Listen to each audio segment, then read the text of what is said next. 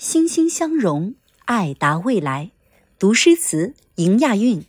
大家好，我是谢贝妮，我在京杭大运河博物馆和你一起让运河动起来。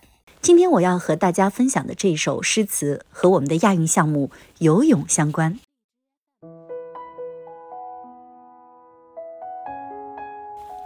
《酒泉子·长忆观潮》宋·潘浪。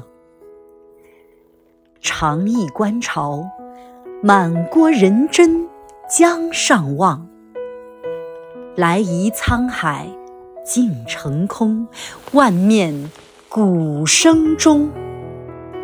弄潮儿向涛头立，手把红旗齐步诗。别来几向梦中看，梦觉上心寒。钱塘观潮如今在浙江的海宁，而在北宋时期，观潮圣地却在我们杭州。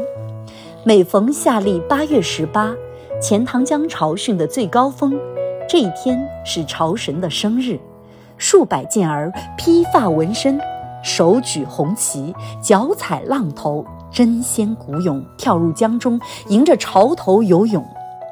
潮水将至，声如雷鸣，白浪滔天，犹如沧海横流。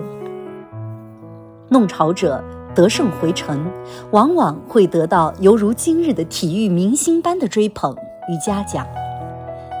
一跃而登，出乎众人之上者。率长醉饱自得，且后持金帛以上归，志气扬扬，市井之人甚宠善之。从前的杭州居民直接称钱塘江为海，把江堤则叫做海棠。潘浪曾因为言行狂妄被斥逐，而漂泊江湖，卖药为生。流浪到了杭州，钱塘江的盛况给他留下了深刻的印象，以致后来经常梦见涨潮的天下奇观。而这首《酒泉子》小词，就是他回忆钱塘江观潮的盛况之作。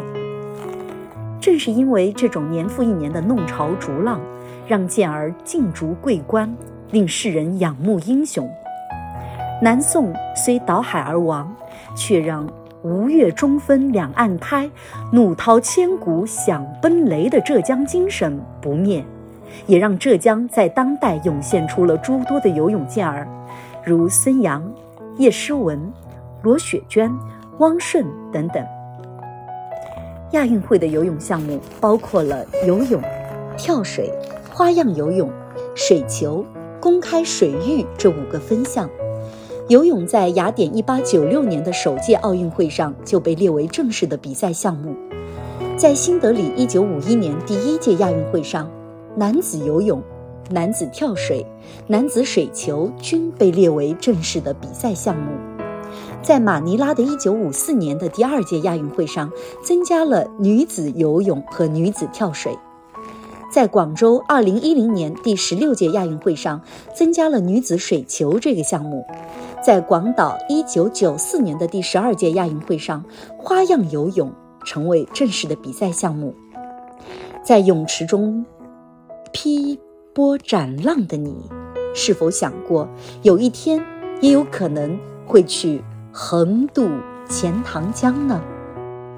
在泳池中劈波斩浪的你，是否想过有一天也有可能会去横渡钱塘江吗？